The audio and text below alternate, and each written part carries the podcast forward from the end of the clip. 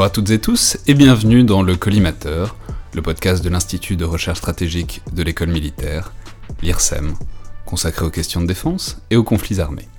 Je suis Alexandre Jublin et aujourd'hui j'ai le plaisir de recevoir pour une émission un peu spéciale autour de Game of Thrones et de la représentation de la guerre dans la série, deux militaires de carrière, le colonel Michel Goya et le commandant Jean Michelin. Alors, commandant Michelin, les auditeurs vous connaissent bien maintenant, mais je vais quand même rappeler que vous êtes euh, l'auteur de Jonki, euh, récit de vos mois de commandement en Afghanistan, paru en 2017, dont vous étiez déjà venu nous parler il y a quelques semaines. Donc bonjour. Bonjour. Et colonel Goya, c'est la, la, première fois qu'on a le plaisir de vous recevoir. Je pense que beaucoup d'auditeurs vous connaissent, mais je vais quand même rappeler qu'après vos années euh, de service actif, vous écrivez notamment des livres d'histoire militaire, euh, voire d'anthropologie du combat, et je vais notamment rappeler les deux derniers en date, qui remplissent bien ces deux catégories, parus chez Taillandier. Le premier c'est Sous le feu, la mort comme hypothèse de travail en 2014, et le second, Les vainqueurs, comment la France a gagné la Grande Guerre en 2018. Et on peut aussi vous lire à une fréquence plus élevée sur votre site internet, La Voix de l'épée, ainsi que sur Twitter. Donc bonjour et bienvenue dans le collimateur, colonel. Merci, bonjour. Je précise enfin qu'on aurait beaucoup aimé avoir Brice Blanc aussi aujourd'hui, d'autant que c'est sans doute lui le premier à avoir commencé à proposer une analyse militaire de Game of Thrones euh, sur le Twitter Défense français, mais que malheureusement il n'a pas pu joindre à nous aujourd'hui, mais en tout cas on le salue bien. Donc, euh, je l'ai dit, ce sont deux soldats, mais aussi deux commandants et deux auteurs qui réfléchissent à ce qu'est l'expérience de la guerre, qui viennent aujourd'hui nous parler d'une œuvre de fiction. Et tout ça part du postulat que la série Game of Thrones qui vient de se terminer est particulièrement intéressante dans les représentations et dans l'imaginaire de la guerre qu'elle véhicule, ce qui était déjà le point de départ euh, qu'on avait pris dans l'épisode bonus avec Jean Michelin où on analysait la bataille de Winterfell, auquel je renvoie les auditeurs. Donc aujourd'hui c'est l'occasion de faire ce qu'on avait déjà annoncé lors de cet épisode, c'est-à-dire une réflexion plus large sur la guerre dans la série. Je vais tout de suite préciser deux choses.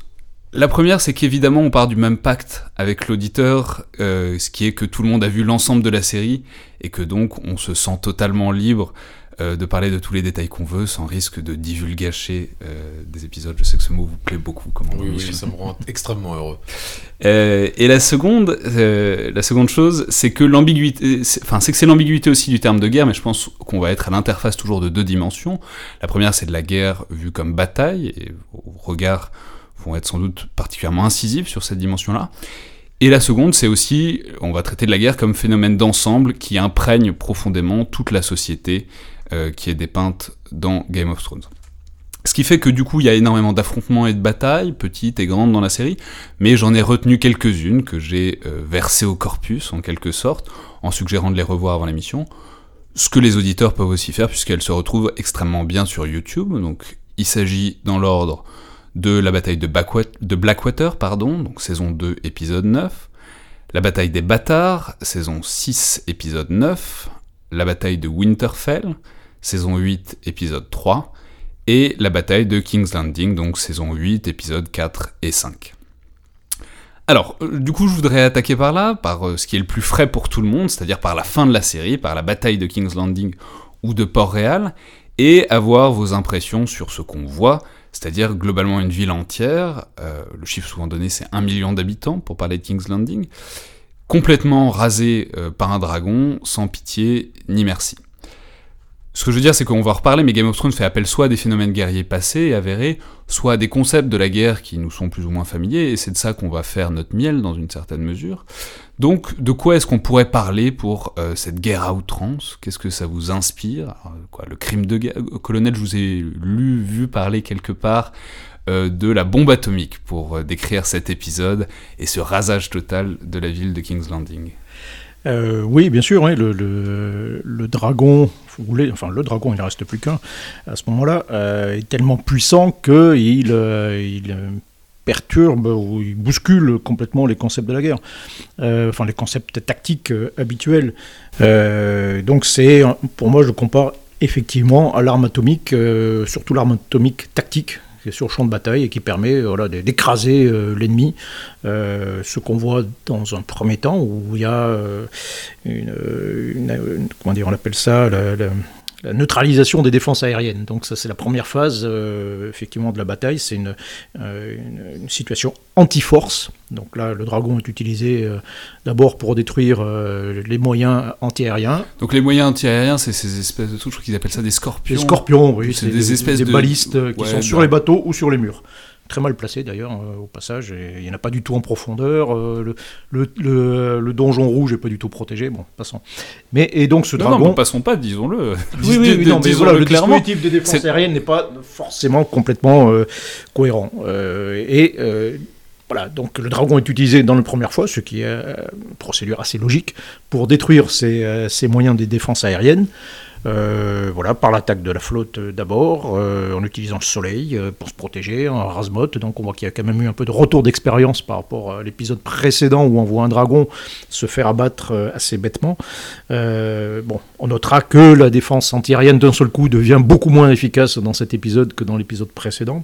Mais bon, passons. Mais effectivement, voilà, il y a une phase qui est tactiquement assez logique d'utilisation de cette force de frappe euh, ultra puissante pour détruire ces systèmes antiaériens. Et une fois qu'on a obtenu la suprématie aérienne, euh, ben, les choses sont effectivement beaucoup plus faciles. Donc là, il y avait deux voies possibles. Une voie là aussi tactique, donc on appuie euh, le siège, on appuie l'attaque, ce qui est le cas. Hein, donc on s'aperçoit que le dragon, enfin le feu du dragon a aussi des capacités explosives euh, qui permettent de détruire la muraille et donc de faire. Ça, on va pas trop entrer dessus, mais mais, mais, mais, c'est un feu quand même très particulier, le feu du dragon, parce qu'il fait, il dissout la pierre, il fait, oui, oui, il fait beaucoup de choses, mais bon. mais ça, du coup, c'est intéressant qu'on à la bombe atomique. C'est vrai, non, c'est ça, c'est un peu l'équivalent d'une petite bombe atomique euh, tactique. Mais après, le problème, c'est que euh, on bascule dans une stratégie anticité où l'emploi est utilisé de façon, euh, à la manière d'Hiroshima, pour détruire, détruire la ville. Ce qui est assez étrange parce qu'il y a en même temps une bataille. Hein. Et, en fait, cette, ouais, cette comparaison avec la, bombe atomique, elle est intéressante parce que, dans, pour revenir à la question des représentations de la guerre à l'écran, moi j'ai eu le sentiment, entre la bataille de Winterfell dont on avait parlé la dernière fois et la bataille de King's Landing, que le dragon a changé de dimension en tant qu'effecteur euh, de, de, force. C'est-à-dire que euh, on avait sur la bataille de Winterfell un dragon qui était euh, une aviation tactique, et où la comparaison euh, chère à Brisser Blanc avec les hélicoptères de combat avait du sens, où il était vraiment utilisé en appui des, troupes au sol. Et là, d'un seul coup, on passe à un dragon, mais brutalement d'ailleurs, qui devient une arme stratégique. C'est-à-dire que d'abord, étonnamment d'un épisode à l'autre, alors que la fameuse défense antiaérienne était euh, redoutablement efficace, puisqu'en gros, en trois flèches de baliste, elle tue un dragon dans, l'épisode précédent. D'un seul coup, elle devient complètement inopérante et toutes les, euh, techniques de suppression euh, sont mises à, mises à néant par le, simple emploi de la lumière du jour, enfin de la lumière du soleil, et, où on arrive vraiment sur un dragon qui d'un seul coup devient une espèce de générateur de feu contre lequel il n'y a absolument aucune parade, puisqu'en fait les, défenses de Winterfell sont, de King's Landing pardon, sont, évacuées en l'espace de euh, deux minutes, et que derrière, ensuite, il n'y a plus qu'à euh, raser la ville, proverbialement. Alors après, je passe sur les ressorts narratifs qui nous amènent à ça, mais c'est ça qui m'a semblé intéressant, de voir que euh, d'un seul coup, en fait, un peu comme dans le, et là on est plus dans le domaine de, l'armée de l'air, où en fait euh, l'armée de l'air peut être à la fois une arme d'appui des, troupes au sol, mais aussi une arme qui délivre des effets stratégiques. Et c'était un peu le cas avec cette. c'est là que c'est intéressant, c'est qu'on parle, on passe d'une bataille symétrique relativement, puisque l'armée des morts avait un dragon, avait aussi un roi de la nuit qui lançait hyper bien des, des javelots. Euh, enfin en tout cas apparemment mieux que les espèces d'arbalètes géantes euh, de King's Landing. Et là on arrive d'un coup à un état des forces totalement dissymétrique, où d'un coup il y a quelqu'un qui a un dragon, les autres ne l'ont pas et n'ont rien pour faire, ce qui les met complètement à la merci euh, de, l'armée aérienne. on est dans une situation de suprématie aérienne, effectivement. D'ailleurs, on peut se demander pourquoi le clan Lannister ne l'a pas prévu, n'a pas envisagé cette hypothèse. Euh, il n'a pas prévu de la défense civile, pas prévu d'abord de, densifier encore les, euh, défenses aériennes, euh, d'avoir des défenses aériennes plus rapprochées, enfin d'avoir un, système, on appelle ça multicouche, plus, cohérent, plus dense, de ne pas avoir préparé la protection de la population, alors qu'il est dit dans un épisode précédent qu'il y a 20 km de souterrain. pourquoi ces, souterrains ne sont-ils pas utilisés comme le métro de Londres pendant les bombardements? Mais ça c'est très intéressant parce que ça renvoie à autre chose qui qui est le fait que ça a l'air très assumé de la part des Lannister, c'est-à-dire de mettre la population en première ligne et donc d'inviter la nouvelle armée, enfin l'armée, disons unifiée, à faire des crimes de guerre. Oui, c'est la population otage. Oui, c'est ça. Oui, c'est un système, notre façon de se, protéger. Euh, bon, qui effectivement ne fonctionne pas. Euh, non, ça fonctionne pas. Ça fonctionne pas très bien, visiblement. Bah, comme il n'y a euh, pas de scrupules de l'autre côté, les crimes de guerre sont pas un truc qui arrête beaucoup, quoi. Et c'est ça qui est étonnant. C'est ça, c'est ça la grande révélation de cet épisode, c'est que, ben, comment, tout, comment dire, les forces alliées rentrent aussi dans ce, ce modèle de la guerre sans scrupules et sans merci. Oui, on, se retrouve dans une situation euh, comparable à celle de 1945. En réalité, pendant la Seconde Guerre mondiale, la plupart, l'immense majorité des bombardements des villes allemandes euh, ont eu lieu en 1945, dans les derniers mois de la guerre. C'est là où on a balancé le maximum de bombes. pourquoi? Euh, Alors que l'issue est à peu près acquise. En réalité, c'est il y a plusieurs raisons. D'abord parce qu'on peut le faire on a un instrument qui permet de le faire, euh, qu'on a construit euh, longtemps, qui a beaucoup souffert. D'un seul coup, on a une capacité de frappe euh, voilà, qui est sur étagère, on peut l'utiliser. Ensuite, il y a, d'un point de vue psychologique, point de vue moral, alors qu'au tout début de la guerre, le bombardement des villes est quelque chose qui est presque tabou, et puis rapidement on franchit ce tabou, et à la fin de la guerre, jusqu'au bombardement Hiroshima, ben, finalement ça devient un acte relativement banal. Et puis après, il y a cette idée aussi de à la fois punir, et à la fois briser aussi euh, euh, tout rebond, toute capacité de, résistance. Il y a peut-être une réaction à la, à la Première Guerre mondiale et à la fin de la Première Guerre mondiale avec une volonté de faire sentir davantage aux Allemands euh, l'ampleur et l'inéluctabilité pardon, de leur défaite. Ce qui est clairement un petit peu le cas, même si on voit que la destruction de, King's Landing s'inscrit quand même dans une logique de développement du personnage de de Daenerys Targaryen, il euh, y, a clairement aussi le besoin de mettre, et d'ailleurs c'est intéressant, à la fin, euh, on, le voit dans le dernier épisode, lors de la confrontation entre euh, Vergris et, Jon Snow, qui essaye de sauver des prisonniers de guerre qui sont sur le point d'être exécutés. voilà. Est-ce qu'ils peuvent être plus vaincus que ça? Ils sont à genoux. Ça, c'est très intéressant, notamment sur le traitement des prisonniers de guerre, parce que ça renvoie au type de bataille que c'est. C'est-à-dire, c'est un type de bataille par place forte, par retranchement. Ce qui est intéressant, c'est pas la seule modalité. Il y a des batailles en champ ouvert dans la série, je pense qu'on en, en, reparlera beaucoup. Mais ça fait qu'en fait, du coup, quand, bah, dans une plate forte, en fait, quand les défenses tombent, bah, il y a nulle part où aller, quoi. Il n'y a pas de fuite. Et du coup, il y a une sorte de merci, on est à la merci totale de, de, de l'assaillant, quoi. C'est ça. Euh, oui, bien sûr, bien sûr. Euh, et donc il y, a une dimension, euh, effectivement, une dimension punition quand même dans, dans cette affaire, mais qui était souvent le, le fait des.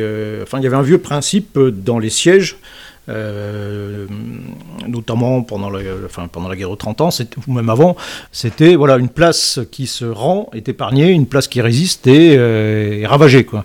Euh, voilà. Et puis ça renvoie aussi, King's Landing, c'est quand même Constantinople en réalité, hein. ça ressemble beaucoup à Constantinople. Et donc là, ça renvoie bien sûr en particulier euh, la prise de Constantinople en 1204 par les, par les croisés. Je pense que c'est un épisode. Euh, c'est un épisode, c'est un épisode euh, bizarre des croisades. C'est les croisés latins qui se mettent à ravager Constantinople. alors il y a une sorte de furie, voilà, d'un seul coup, qui se déclenche. Euh, alors d'abord, c'est pas prévu. Bon, enfin, c'est pas complètement prévu. Euh, on fait le siège, euh, le siège réussit et, et se débouche sur une sorte de furie meurtrière ou de pillage, enfin de destruction de, de la ville, ce qui n'était pas, c'était pas forcément anticipé, surtout de la part de chrétiens en croisade. Mais si, si, si, ça intéresse les gens, je ne saurais trop recommander la thèse récemment parue de Paul Voa sur les rééditions de place à l'époque moderne, qui est, qui est, absolument excellente, qui s'appelle Déposer des armes. Oui, ça, ça pose d'ailleurs, c'est l'une des leçons, parce que tactiquement, elle n'est pas très intéressante, euh, cette bataille de, King's Landing. En revanche, ce qui est, intéressant, c'est d'étudier la question de la, maîtrise de, la, force, euh, qui, est, qui, est, une question qui anime beaucoup les chefs tactiques, en particulier dans... Euh, dans l'armée française, je dis ça parce qu'il y a une vraie différence de culture euh, qui, moi, m'avait beaucoup marqué euh, d'abord en fréquentant mes camarades américains et, ensuite à la, à la vision d'une série dont, on a, dont j'ai personnellement beaucoup parlé qui s'appelle Generation Kill, où il y a une, euh, une logique de maîtrise du feu et de, et de contrôle de ses propres effets tactiques, de sa capacité à infliger des dommages à, à à l'adversaire et surtout à la population qui est généralement autour de l'adversaire. Ça, c'est vraiment une problématique centrale et c'est ce qui rend en fait euh, particulièrement réaliste et particulièrement choquante la, la, bataille de, de, King's Landing, où on voit bien que globalement les assaillants, à partir du moment où la reine a décidé que non, il fallait euh, mettre euh, le, visage des Lannister dans la cendre, on voit bien que les assaillants perdent complètement toute mesure et ça devient à ce moment-là, on sort de, la logique de l'affrontement pour rentrer dans la logique du sac dont, tu as parlé. De, de l'anéantissement. Euh, oui, mais alors c'est là que je trouve que la comparaison avec la Hiroshima est en particulier euh, très bonne parce que, en fait, c'est aussi ce dernier épisode.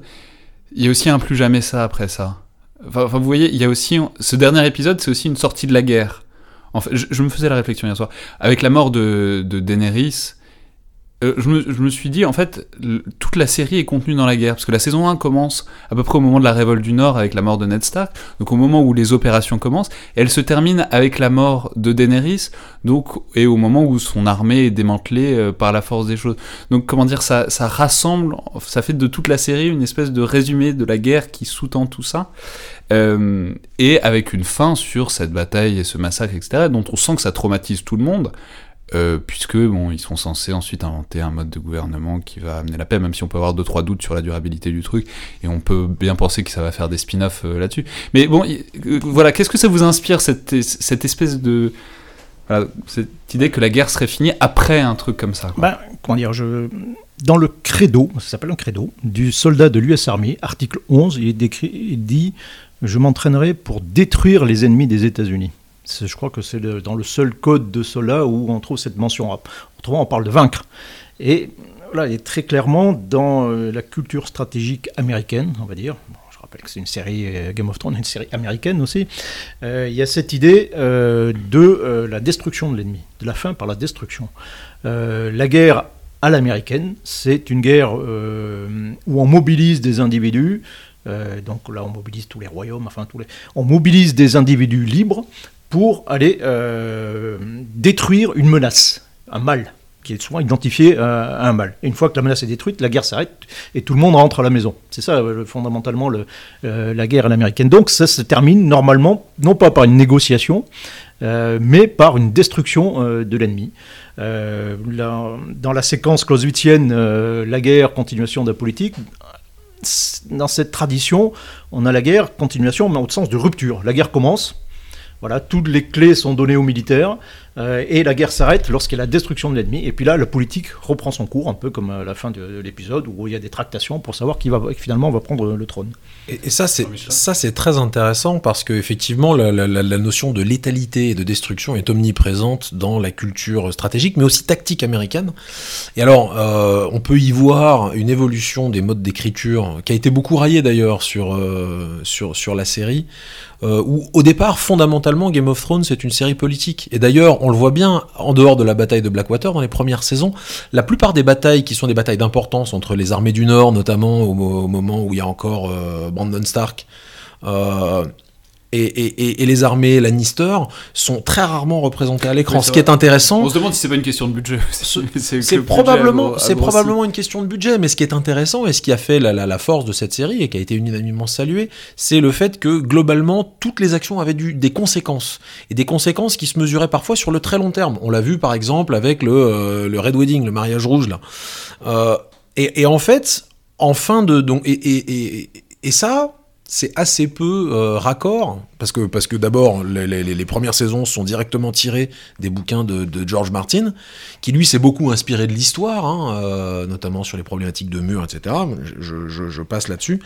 Et à la fin, on sent presque que, euh, faute de matériaux littéraires suffisants et d'une prise de recul, les Américains les scénaristes américains de la série sont presque revenus à quelque chose qui est davantage raccord avec leur culture stratégique, qui est de la guerre est quelque chose de massif dans lequel on s'engage, et une fois qu'il ne reste plus que des cendres, on s'en va. Et il y, a vraiment ça, et en fait, quelque part, on met le doigt un peu sur l'une des problématiques de comment est-ce qu'on ferme tous les arcs narratifs qui ont été ouverts? Et eh ben, on les ferme à l'américaine, c'est-à-dire on crame tout et on repart sur des basses scènes, pour citer euh, Léo Dagan. euh, Ouais. C'est, mais par ailleurs, c'est une question qui est vraiment omniprésente dans la série. C'est la question des seuils d'engagement et de où on s'arrête. C'est-à-dire, c'est évidemment avec le dragon, c'est particulièrement net parce qu'on réfléchit tout le temps à ça. Enfin, les saisons entières sont contenues de voilà, qu'est-ce qu'on fait quand il y a un dragon puisque c'est l'arme totale et qu'il n'y a plus rien à faire après. Mais c'est très, c'est déjà bien avant, notamment dans la saison 2 dont vous parliez, la bataille de Blackwater où on voit apparaître le Wildfire, donc euh, on pourrait traduire par feu grégeois, mais rien que ça, c'est c'est une question. C'est voilà, il y a, des questions éthiques qui se posent. Et notamment, donc saison 2, épisode 9, bataille de la Blackwater, on se pose la question de ce que c'est que cette arme terrifiante qui permet euh, voilà, de détruire une flotte euh, ennemie instantanément, mais le Wildfire sera réutilisé après, notamment pour détruire euh, le sept, enfin la, grande crypte. Voilà, c'est une, enfin, je sais pas, qu'est-ce que vous en pensez? C'est une question omniprésente, je trouve, cette idée de jusqu'où on peut aller, jusqu'où on peut utiliser certains types d'armes, quoi. Euh, oui, alors il y a. Euh, effectivement, euh, dans la notion d'escalade dans l'emploi de la force, il n'y a pas beaucoup de, retenue, quoi. on, va, on, va, le dire comme ça. alors, ce qui est intéressant, c'est que, que l'emploi de cette arme, c'est qu'elle apparaît un peu comme une arme miracle. Maintenant, c'est pas une, complètement une surprise, hein, parce que les, euh, le clan euh, Stanis euh, désigne tout de suite ce qui se passe, ils comprennent tout de suite ce qui se passe, ce qui montre bien qu'ils connaissaient quand même un petit peu l'instrument. ce qui après, comment dire, pousse à se demander pourquoi ils n'ont pas pris en compte, s'ils connaissaient cette arme, pourquoi ils n'ont pas pris en compte. Mais, mais effectivement, ça fait office d'arme miracle qui fait basculer toute la, la, la situation. Il y a, ça, c'est intéressant parce que ça renvoie au parallèle que vous faisiez avec Constantinople. On va peut-être le préciser tout de suite. C'est une référence directe à ce qu'on a appelé le feu grégeois, qui était, euh, qui est un truc dont les euh, Byzantins se sont servis, notamment pour repousser les deux grands sièges musulmans de 672 et 714.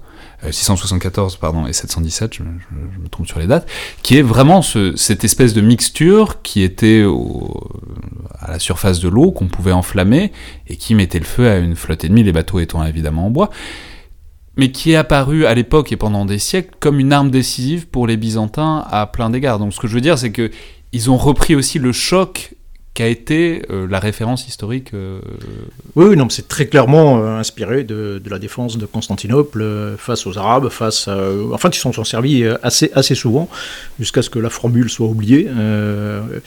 mais... Et ça, c'est amusant aussi, soit dit en passant, c'est une anecdote dont on ne sait pas si elle est tout à fait apocryphe ou pas, mais on raconte qu'au XVIIIe siècle, la formule aurait été retrouvée en France, et que euh, elle aurait été offerte à Louis XV et que Louis XV, terrifié par la perspective de ce que c'était, en aurait interdit l'utilisation. On ne sait pas si c'est totalement vrai, mais en tout cas ça montre... Louis XV qui disait le sang des ennemis, c'est aussi le sang des hommes, et le véritable honneur, c'est de l'épargneur aussi. Voilà. tout se tient. Oui, mais on est déjà dans un contexte où apparaît le droit de la guerre, où apparaît euh, le droit dans la guerre, et que euh, voilà, il y a des choses qui ne se font pas. Euh, entre armées. Euh, mais on est dans un contexte de guerre de princes, de guerre euh, détachée de, du reste de, la population. Jean-Michelin moi, je, enfin, je suis pas, je suis pas expert en, feu grégeois. J'ai trouvé, parce que j'ai revu du, coup en, préparant cette, émission les scènes de la bataille de, de, de Blackwater, qui m'ont semblé assez révélatrices du, euh, du rôle finalement tout à fait secondaire que jouent les forces navales dans l'ensemble de la série. Euh, puisque en fait euh, on, passe beaucoup de temps à parler des, forces navales, on, parle notamment en permanence de la flotte des, îles de fer, de, la famille Greyjoy, qui est toujours vue comme une espèce de truc complètement fondamental, etc. Et, au final, à chaque fois qu'il y a des, des flottes représenté à l'écran ou qu'on est amené sur une bataille navale, l'affaire est expédiée en euh, un coup de feu grégeois ou en trois passes de dragon. Ce qui m'a semblé, alors je ne veux pas dire du mal de, des forces navales, c'est pas du tout euh, le genre de la maison, mais ça m'a semblé quand même assez intéressant le fait que concrètement on passe tellement de temps à construire un enjeu narratif autour de l'emploi de, euh, du rôle de la mer dans la séparation, notamment il faut faire traverser les Dothraki. Euh, puis la compagnie dorée dans la. Voilà, puis la compagnie dorée, il nous faut des bateaux, et puis au final, tout ça n'a en définitive qu'assez peu d'importance dans la résolution des conflits. Mais il y a quand même une, opération amphibie quand même dans cette bataille. C'est ça, ce que j'allais dire, c'est un débarquement, et ça montre la, difficulté de ce que c'est qu'une opération amphibie, un débarquement réussi, puisque bah, moyennement réussi. Enfin, c'est... Alors je vais laisser l'infanterie de marine se prononcer sur euh, la question des opérations amphibies, naturellement. Euh, oui, bien sûr. Oui, parce qu'on va, on va, dire quand même que j'ai, réuni pour cette occasion un, un, un fantassin mécanisé et un, un marsouin. Un marsouin. Euh, oui, alors bien sûr, il y a quand même une, opération amphibie, malgré euh, la destruction d'une bonne partie de la flotte. Euh, et quand même rappeler que l'armée de Stanis a une forte supériorité numérique au départ, donc il reste quand même assez pour, pour continuer la bataille, si j'ose dire. Donc là, on assiste, euh, c'est, je crois, un des rares exemples où on assiste à un assaut de, de forteresse dans, le, dans la série qui soit à peu près euh, cohérent, même si euh, on se demande pourquoi les Lannister font des sorties. Ça, c'est voilà, ce besoin irrépressible d'aller, de sortir de la protection des murs pour aller. Euh, oui, mais ça, cela dit, ça renvoie à un truc qui est la polyurcétique. Enfin, pour, euh, pour, pour bien défendre, pour bien se défendre lors d'un siège, il faut essayer de briser de certaines, de temps en temps, le dispositif ennemi. C'est vrai. Donc, en réalité, il y a deux sorties. Une qui est qui échoue, une deuxième qui euh, et, enfin on ne sait pas euh, si elle aurait pu réussir, puisque la bataille se termine, comme beaucoup de batailles en réalité dans euh, Game of Thrones, par un Deus Ex Machina, qui est l'arrivée en l'occurrence de Twin Lannister et de, la cavalerie, donc qui fait basculer en réalité la, bataille d'un seul coup. Bon, ça c'est un procédé narratif euh, qui est peut-être un peu abusé, certainement, mais... qui, est totalement récurrent par ailleurs, c'est vrai. C'est très rare de voir une bataille, j'y pensais parce que c'est vrai aussi pour la bataille des bâtards, dont on reparlera. C'est très rare qu'il y ait une bataille qui euh, débute, qui finisse avec les deux, les deux mêmes forces en présence. Oui, vous avez la mort du roi blanc par, euh, par Alia, donc vous avez d'un seul coup l'apparition de, voilà, de, euh, quelque chose qui fait basculer complètement la situation.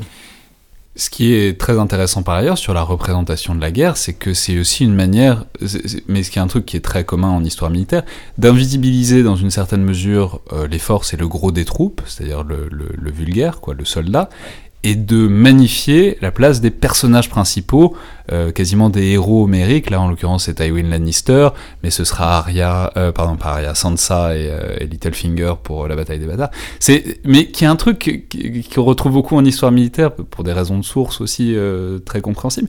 Mais c'est, il y a une difficulté à vraiment plonger dans ce qu'est le quotidien du soldat et à se détacher de ces espèces de grandes figures qui feraient la bataille et qui feraient la guerre, euh, qui, s'approprieraient la victoire. Quoi.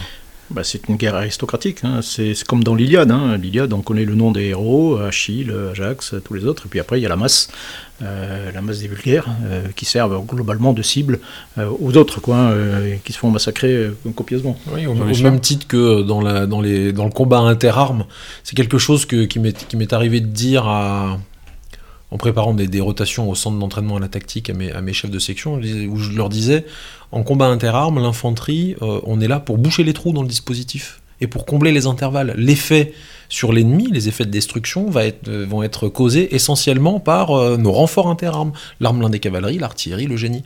Et en fait, dans la narration, la masse sert à boucher les trous. C'est-à-dire qu'il faut qu'elle soit là pour rendre la représentation à l'écran euh, crédible du combat. Il faut que les gens se, tapent dessus, littéralement.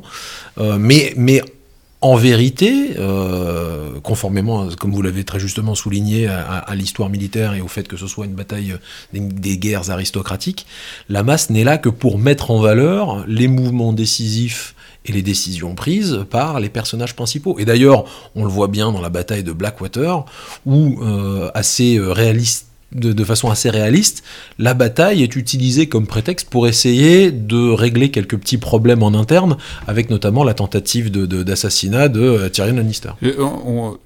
juste, il y a une exception à ça, qui est la bataille des bâtards, et qui est une manière assez exceptionnelle, j'ai trouvé, de rendre compte et de réaliser très proche du, justement de ce que serait le quotidien d'un soldat à travers la figure de Jon Snow, mais perdu au milieu de la bataille. on, reviendra dessus parce que je trouve que c'est très intéressant. Juste pour finir sur euh, la représentation de l'arme euh, sur mer. je suis bien obligé, je, travaille sur l'histoire, de, l'histoire navale, donc je suis bien obligé de défendre l'honneur de la marine. Mais non, simplement pour dire que non seulement c'est très vrai, mais ça renvoie à un problème qui est très général, c'est sur la très grande difficulté à présenter de manière à peu près réaliste, si ce n'est intéressante, euh, la guerre sur mer, puisque à peu près tout dans tous les films ou toutes les séries que vous voyez sont des navires qui ne prennent jamais en compte la mer, qui, euh, qui, où les conditions, disons, de vagues et de vent sont très peu réalistes. Chaque fois que vous voyez dans Game of Thrones un navire, vous voyez un navire dont il a l'impression qu'il est propulsé par quatre moteurs, tellement il va vite, mais il n'y a jamais de vagues à côté.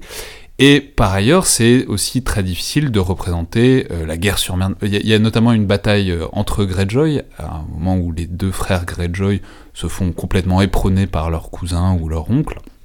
C'est un euh, avec un très grand navire, je sais plus comment il s'appelle.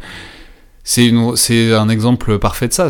On voit pas d'où vient le vent, on voit pas d'où vient la mer. Ça a aucun sens nulle part. C'est simplement il faut. Enfin, je veux dire, c'est une bataille navale qui est représentée exactement comme on représenterait une charge de cavalerie et où il n'y a aucune spécificité nautique à euh, la représentation de la guerre sur mer. C'était euh, ma parenthèse, mon, mon rouspétage d'historien naval. Après, d'une manière générale, toute la représentation, euh, tous les enjeux navals sont assez, sont assez ratés je trouve, hein, dans Game of Thrones, ou même les Greyjoy, sur le plan de la construction de l'intrigue, sont, sont pas très intéressants en fait.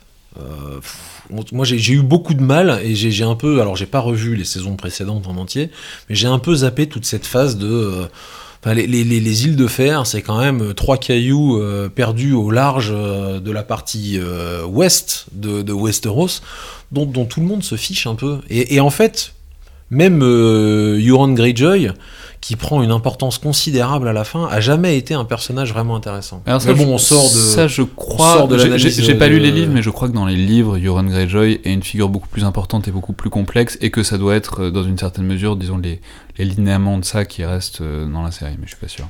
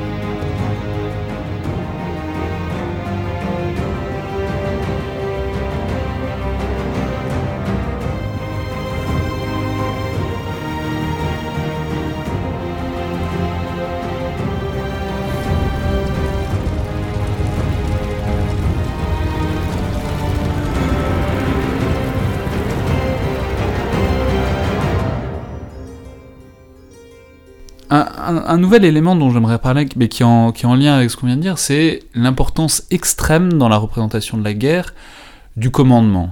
C'est-à-dire, c'est vraiment quelque chose d'obsessionnel euh, chez les showrunners. Voilà, c'est de savoir qui est un bon chef, qui est un mauvais chef, qui est vraiment courageux, qui ne l'est pas. C'est, on peut reprendre par exemple avec la bataille de la Blackwater, où la chose est très très, enfin, très marqué autour de la figure de Geoffrey, euh, à qui Tyrion dit à un moment bah, va te battre devant tes hommes, et où il refuse, il envoie un cousin, puis il envoie Tyrion, etc. Donc c'est vraiment un truc que j'ai retrouvé en revoyant les, les scènes. L'importance sur qui est un chef et qui est un bon chef est un truc complètement déterminant. Je sais pas, Michel Goya? Oui, alors euh, en fait le chef euh, dans Game of Thrones comme dans la réalité, il a, euh, il a trois rôles. il a un rôle d'exemple, il a un rôle de motivation, on pourrait parler de l'importance des discours, et notamment dans cet épisode que j'ai revu, le discours de Tyrion, très intéressant, et, effectivement un rôle de, d'organisateur de, la manœuvre. On va dire. Bon, le, problème étant que c'est, c'est peu, à l'époque, c'est, enfin à l'époque, dans un combat de type antique ou médiéval, c'est quelque chose de c'est difficilement conciliable. Alors, on va peut-être juste faire une parenthèse très rapide là-dessus sur la datation. Alors, on a beaucoup dit que c'était le XIVe siècle, ce qui est assez cohérent comme univers, en tout cas par rapport aux prises de château, Bon, dans le travail des, armes, bon, ça, ça, peut être euh, concret, mais en même temps, il y a aussi des trucs qui sont complètement antiques. Par exemple, je pense à la bataille des batailles, il y a un truc qui ressemble vraiment à une. Ah c'est la bataille de Cannes. Voilà, ça ressemble vraiment à. Oui, non, mais il y a deux influences. Il y a euh, effectivement médiéval, je dirais plutôt, je, dirais plutôt 15e siècle, moi, mais ça ressemble un peu à la guerre de 100 ans euh, par certains aspects, et, et puis une influence antique, très clairement. Y compris d'ailleurs dans. c'est intéressant de voir dans la représentation, on revient sur le, le chef, ou même plus largement sur la, tension qui est en permanence entre le héros. Qu'est-ce qu'un héros à ce moment-là? Euh, Est-ce que c'est une tension permanente entre le courage euh, héroïque, enfin le courage euh, homérique, on va dire, c'est Achille, voilà, tout seul, qui va pourfendre les adversaires, et la discipline. En réalité, le combat de, de, ces époques, c'est un combat où on demande surtout de la discipline, où on demande à rester dans le rang. Et toute la question, c'est comment s'illustrer à la fois euh, cinématographiquement, télégéniquement, je dirais, et euh, pour les, scénaristes, ou euh, concrètement pour comment acquérir de la gloire, alors qu'on reste, on demande d'être, de rester dans le rang et d'être, d'être discipliné. Donc ça, c'est une tension permanente. Comment, comment avoir des héros dans un combat qui est normalement très, très structuré, très réglé? Euh, et, donc les, Japonais, par exemple, faisaient, avaient résolu le problème de manière très simple. Dans une bataille, il y avait euh, la phase des héros, donc ceux qui voulaient aller combattre, euh, aller lancer des défis à leurs adversaires. Donc il y avait une série de duels, et puis une fois que les duels étaient terminés, on commençait le choc collectif. mais là, Effectivement, donc ça c'est un vrai problème. Donc on retrouve, euh, et ça c'est valable aussi pour les chefs, hein, euh, comment le chef, euh, le chef exemple qui est devant, qu'est-ce qu'il fait d'ailleurs Est-ce qu'il doit être en première ligne Les Grecs euh, les Grecs, le roi, le roi de Sparte était euh, à droite dans la ligne. Et voilà, il était dans la ligne. Euh, il n'était pas devant, il était dans la ligne, mais il était en, première ligne. où est-ce qu'il faut être derrière pour pouvoir mieux commander? Ou est-ce qu'il faut être devant pour, pour entraîner? J'ai plein de pensées là-dessus, mais allez-y Jean-Michelin. Oui, cette, cette, cette question du, du, chef et du héros, elle est, elle est assez, effectivement assez omniprésente dans la série, qui s'interroge beaucoup sur les qualités d'un bon chef. On note quand même deux choses que dans la série, d'abord, il y a, de la place pour plusieurs types de, de, plusieurs types de bons chefs. Vous avez le bon chef qui est euh, héroïque au combat, c'est le cas de, de, Jon Snow. Vous avez le chef qui est un, organisateur rusé, je pense au chevalier à l'oignon qu'on voit régulièrement. Euh, et qui est euh, l'un des, des artisans d'ailleurs du, euh, du coup du feu grégeois dans la bataille de, de Blackwater. C'est aussi le cas de, de Tyrion Lannister qui compense sa, sa, faiblesse physique au combat. D'abord, d'abord, il ne manque pas de bravoure individuelle, et ensuite, il, y a un mais il, va, il va quand même. Mais il, y va quand même. Et, alors, c'est ça qui est intéressant, c'est que globalement, la caractéristique qui relie euh, ceux qui sont représentés comme de bons chefs dans Game of Thrones, c'est euh, ils sont toujours réticents à l'exercice du pouvoir. Ce qui me semble très intéressant. C'est un tropisme scénaristique assez répandu, mais, mais globalement, les gens qui sont. C'est assez, euh, assez intéressant comment le raccourci est systématiquement fait. On ne peut être un bon chef aux yeux des scénaristes que si on occupe, on assume les responsabilités à contre-coeur en étant conscient de toute la charge du tragique qui va venir avec. Ce qui est intéressant parce que euh, quand vous faites ça, ça vous rend d'abord euh, plus comptable du sang que vous allez verser et des gens que vous allez engager, mais d'un autre côté, c'est difficile euh, d'être une figure d'inspiration et d'entraînement euh, dans les moments décisifs. Et, on revient d'ailleurs sur ces questions-là au rôle fondamental du discours. Ça c'est ça c'est intéressant la manière dont c'est dépeint dans la série. Tout à fait. Et, simplement pour revenir sur euh, ce que vous disiez, je suis désolé, je, je, je parle beaucoup aujourd'hui, mais ce sont des trucs sur lesquels euh, je travaille. C'est plusieurs rôles. Euh, enfin, c'est quelque chose qui est très très visible dans la bataille des bâtards, puisque c'est le paroxysme de, à travers deux chefs, donc d'un côté. d'un côté, voilà, merci, Ramsey, Ramsey, Bolton, et de l'autre, Jon Snow, c'est le paroxysme de trucs que j'ai appelé ailleurs, enfin, dans des articles, les deux paradigmes du chef, enfin les deux idéotypes du chef qu'on attend, qui sont d'un côté le capitaine meneur et de l'autre côté le capitaine stratège, qui sont deux rôles éminemment contradictoires, puisqu'on peut pas être stratège et organiser les trucs depuis l'intérieur du cœur de la bataille. Et on voit ça avec Jon Snow, qui est au cœur de la bataille, au fond du fond du cœur, puisqu'il est littéralement enseveli sous les corps à un moment, et au contraire Ramsay, qui est à l'arrière, et ça se voit, soit dit en passant, enfin c'est très symbolique aussi, c'est la, différence des armes. Jon Snow a une épée, et pas n'importe quelle épée. Ramsay a un arc, et il est très bon à l'arc. Euh, l'arc étant par ailleurs une arme dont on dit du mal à peu près depuis qu'elle est apparue, c'est-à-dire sous l'Antiquité, ce serait l'arme des lâches.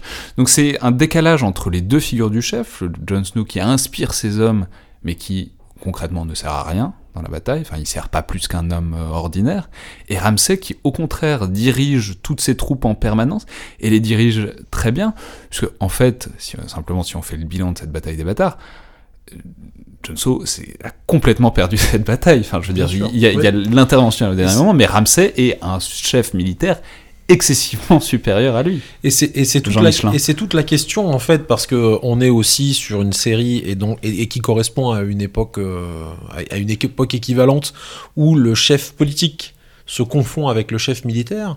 La question est de savoir euh, qui, en tant que homme du peuple, aimeriez-vous avoir comme euh, comme souverain? Est-ce que vous préférez avoir un, un capitaine ou un stratège? C'est ça là. Et, ça, et ça euh, c'est toujours, ça fait partie des lignes de tension qui sont restées euh, irrésolues. À la fin, on voit bien globalement que euh, la série opte plutôt pour le choix de la raison qui consiste à mettre un, stratège et quelqu'un qui va être un peu en retrait des affaires courantes. Mais la question reste ouverte. on ne sait pas, on sait pas ce qu'aurait donné euh, les sept couronnes sous euh, la botte euh, de, de, Johnson. Mais Johnson, enfin, soit dit en passant, il fait, enfin, il prend que des, à peu près que des mauvaises décisions pendant toute la série. Ça, est, enfin, je veux dire, on, en reparlera peut-être, mais au début de la bataille des bâtards, enfin, c'est Ramsay essaye de l'attirer dans un piège. Dans lequel, il fonce, et dans lequel il fonce. je veux dire, c'est incroyable. Bah, d'ailleurs, il meurt à un moment tellement il est, enfin, tellement il fait que des mauvais choix, mais c'en est étonnant à un moment. Oui, c'est un très mauvais tacticien, très, très clairement. Euh, même si, alors j'ai revu l'épisode en entier, quand il prépare la bataille et il planifie, ils disent attention, surtout ne pas foncer dans le piège, quoi. Euh, et au contraire, il faut essayer de l'attirer. Bon, euh, en fait, eux essaient de refaire la bataille de Crécy. Très, voilà, très clairement, il faut attirer les chevaliers. Crécy, très 1346. 1346, voilà, c'est le même dispositif. Hein. des archers devant, on a mis des, un dispositif pour empêcher d'être euh, contourné. Euh, alors, ils, creusent des tranchées, enfin. Et, voilà, et on, on essaie de faire d'attirer euh, la cavalerie lourde adverse et puis de, la décimer. Et on utilise la bravoure de l'ennemi contre lui. Voilà, c'est clairement, ils ont le plan de Crécy. Bon. à part qu'ils vont faire la bataille de Cannes, c'est-à-dire qu'ils vont foncer tout droit et, c'est eux qui vont au contraire tomber dans le piège de, Ramsey Bolton. Mais ce qui est très intéressant, parce que ça, ça montre la dimension réellement psychologique de bataille aussi interpersonnelle, et c'est ça qui est intéressant, c'est qu'il y a vraiment de la... c'est pour ça que c'est aussi très médiéval, c'est qu'il y a vraiment de la mentalité chevaleresque, et la mentalité chevaleresque même en termes de mouvement. C'est-à-dire c'est souvent, il s'agit de foncer tout droit. Enfin, c'est-à-dire, on utilise la tendance de l'ennemi à foncer tout droit, ce qui est un truc qui est complètement corrélé aux armes, c'est-à-dire un cheval de charge, c'est fait pour euh, charger tout droit. Mais c'est en permanence ça, on essaye d'attirer l'ennemi dans le piège le plus débile possible, et généralement, il saute à pieds joints, c'est assez récurrent. Euh, oui, en fait, vous avez trois charges successives dans la bataille des bâtards. Hein. Euh, il y avait la charge isolée de Jon Snow, euh, puis la charge de cavalerie qui vient à son secours, euh, puis la charge, c'est le plus incompréhensible, de l'infanterie qui reste derrière, et puis euh, alors vous avez encore un chef qui est là, hein, Ser Davos, et qui, ouais. qui décide de, bah, de foncer quand même. En plus avec cet esprit stratégique incroyable qu'il est avec des archers, oui, oui, donc les, types qui de manière immémoriale ne savent pas se battre, enfin en tout cas au, ah, les, les archers anglais pouvaient faire les deux par exemple, mais mais voilà. qui sont en tout cas pas équipés pour ça, euh, pas vraiment, et ils décident, ils décident de foncer dans le tas, c'est-à-dire d'éliminer tout avantage tactique qu'ils pourraient avoir. considérant qu'à l'inverse des, euh, des, forces de Bolton, euh, Bolton, quand globalement le choc se fait entre les deux masses de cavalerie qui arrivent à la rencontre l'une de l'autre, lui ne retient pas le feu de ses archers. sous prétexte qu'il y a, y, des hommes à lui. Ce qui pose encore une fois la question du discernement et de la maîtrise des feux. C'est-à-dire qu'on voit bien que clairement, les forces morales, la, rectitude morale sont dans un seul camp, ce qui est quand même assez évident au vu de la personnalité de, Ramsay Bolton, mais, euh, c'est présent jusque dans la représentation de la bataille. Mais ce qui est aussi euh, très intéressant, c'est que on, comment dire, c'est la deuxième partie qui est jamais creusée en fait. On voit toujours le chef qui inspire ses hommes, etc. Mais on voit jamais le moment où le consentement des hommes à la bataille s'arrête. Vous voyez, typiquement là, bah, je sais pas, si je suis dans l'armée Bolton, je me fais tirer dessus dans le dos par mes archers, il y a un moment où ça va bien, ça, va bien aller, quoi. Ça va m'énerver, ouais. Enfin, c'est-à-dire, et, et, et, Ramsay Bolton est toujours dépeint, en fait, comme un chef que ses hommes devraient abandonner, qui montre à peu près toute la lâcheté, toute la cruauté possible, mais en fait qui n'abandonne jamais. Ce qui, ce, qui est, ce, qui est, ce qui est très intéressant. Alors on voit ça quand même dans la série. Il y a une scène qui me revient en mémoire où je l'ai plus en tête euh, dans quelle saison c'est. Il me semble que c'est au moment où Theon Greyjoy hein, s'est rendu maître du château de Winterfell et les, les, forces de Ramsay Bolton arrivent autour. Et là, il se fend d'un discours inspirant euh, pour la poignée de Ferney qui, qui reste avec lui, euh, les, lesquels euh, poussent des hurrahs, et puis dans la foulée, il y en a un qui lui fout un coup de massue sur le crâne, et ils se rendent. Voilà. Et pour leur peine, ils sont tous euh, écaillés vivants parce que euh, parce que bah, c'est la, tradition de la maison Bolton, comme chacun sait. Mm. Mais, mais, mais globalement, oui, on voit bien que euh, et en fait, tout, ça est une bonne représentation du personnage de Theon Greyjoy qui, qui, passe par toutes les veuleries pour aller quérir une rédemption à peu près un peu absurde et improbable dans, la dernière saison. Mais il y a, quand même quelques moments qui sont des moments où le, le le soldat, la masse, fait défaut à son chef, mais c'est souvent en narration des moments qui sont utilisés pour, euh, démontrer en fait le, peu de qualité du chef. Michel Goya? Oui, alors, euh, alors effectivement, l'armée de Ramsey Bolton est particulièrement disciplinée. Euh, ce qui montre bien qu'il n'y a pas forcément besoin de discours, il n'en fait pas, et euh, où il n'y a pas besoin de montrer l'exemple. Euh, non, mais ce qui est peut-être sous-entendu, c'est que c'est la cruauté, puisque on montre beaucoup sa cruauté, c'est que c'est la, la, cruauté qui tient. C'est l'attitude pédagogique terrorisée, comme on dit. Voilà. Maintenant, d'une manière. Ça sent le centre de formation. D'une manière générale, les armées qui combattent dans Game of Thrones sont extrêmement disciplinées et combattent euh, jusqu'à un point euh, extrême. Quoi. En réalité, les batailles de, antiques ou médiévales, c'est euh, c'est un gros choc qui se termine par la, globalement, généralement, par la fuite d'un des camps, et la plupart des morts ont lieu dans cette fuite. Hein, l'armée, euh, on pourrait parler hein, du taux de perte des batailles dans Game of Thrones, euh, qui sont euh, colossaux à chaque fois. en réalité, une bataille de l'époque, c'est le, vainqueur a peut-être entre 5 et 10% de, de pertes. Le vaincu, alors c'est variable, hein, Cannes c'est presque 100%, mais en général, il, perd 40 à 50% de. Mais, mais c'est aussi très intéressant. Et souvent dans la fuite. Oui, c'est ça, c'est ça qui est très intéressant, c'est que justement, la plupart des pertes des batailles médiévales comme antiques sont généralement dans la fuite, précisément parce que. Dans le dos. les pertes sont dans le dos, enfin les, les blessures sont souvent dans, le dos, effectivement. Et ça, c'est quasiment on pas. montré. On le voit pas. On a des soldats extrêmement courageux qui se battent euh, jusqu'au bout, ce qui aboutit à des montagnes de, de, cadavres, et puis à la fin, on se termine avec des armées qui sont complètement réduites, euh, ce qui est effectivement... Euh, et une montagne littérale de cadavres dans la bataille des bâtards, qui, qui, qui, qui, est vraiment un obstacle, quoi, qui... Non, moi, ça, je, je repense à cette histoire de monceau de cadavres, ça me fait penser à la question de la de l'attrition parce qu'en fait, euh, il y, a quand même des, phases entières dans la, dans la série dans lesquelles les armées se rencontrent très régulièrement, où on voit bien que les chocs sont extrêmement violents, et qu'à chaque fois, il y a, Mais d'une manière générale, la question de la logistique, euh, de la elle est, elle est assez peu, euh, elle est assez peu utilisée. On, même, on, en parle beaucoup, mais c'est un peu comme les forces navales. C'est toujours assez expédié. Comment est-ce que les, forces navales Arrêtez de dire les forces navales. Comment est-ce que c'est le cas avec euh, Stanis quand il s'aventure dans le Nord, euh, où il, il, travaille quand même une, armée qui vraisemblablement fait plusieurs, compte plusieurs dizaines de milliers de, soldats, sans compter les chevaux. Et il n'y a jamais vraiment, on est dans, dans, des territoires très septentrionaux en plein hiver, il n'y a jamais vraiment la question de la, de la soutenabilité euh, des, des, manœuvres, comment est-ce qu'on reconstruit une force après l'attrition, parce qu'on on est toujours dans une espèce de temps long, mais qui n'est pas figuré à l'écran et sur lequel on n'a aucune indication. Donc euh, tout ça ressemble quand même C'est vrai que ça apparaît magiquement et c'est hyper intéressant, notamment pour les Lannister. C'est, on a presque l'impression d'être dans un jeu vidéo, c'est-à-dire à partir du moment où il y a de l'argent, il peut y avoir des soldats c'est ça, c'est hors de terre. C'est comme dans les, c'est comme dans les premiers Call of Duty où les ennemis euh, réapparaissaient automatiquement jusqu'à ce que vous passiez un point de contrôle. C'est un peu, c'est un peu le même principe avec les Lannister, c'est-à-dire qu'il y a toujours une espèce de bande de mercenaires dont personne n'a jamais entendu parler, ou alors des des, euh, des, des, des, des, paysans qui doivent pousser aux arbres dans la région de, de Casterly Rock là. Leur, euh, mais, c'est très intéressant parce que ça, ça, pose la question quand même, dans une série qui est aussi réaliste, qui prête autant d'attention au territoire parfois. Dans ce qui, dans ce qui s'agit de la guerre, le territoire et disons l'épaisseur matérielle du territoire est très rarement vu. On voit très rarement bah c'est paroxystique, enfin, c'est presque une parodie dans la dernière saison, où les armées se déplacent, les armées du Nord se déplacent instantanément devant King's Landing. Dans la simulation, on appelle ça faire un magic move. Magic move, oui.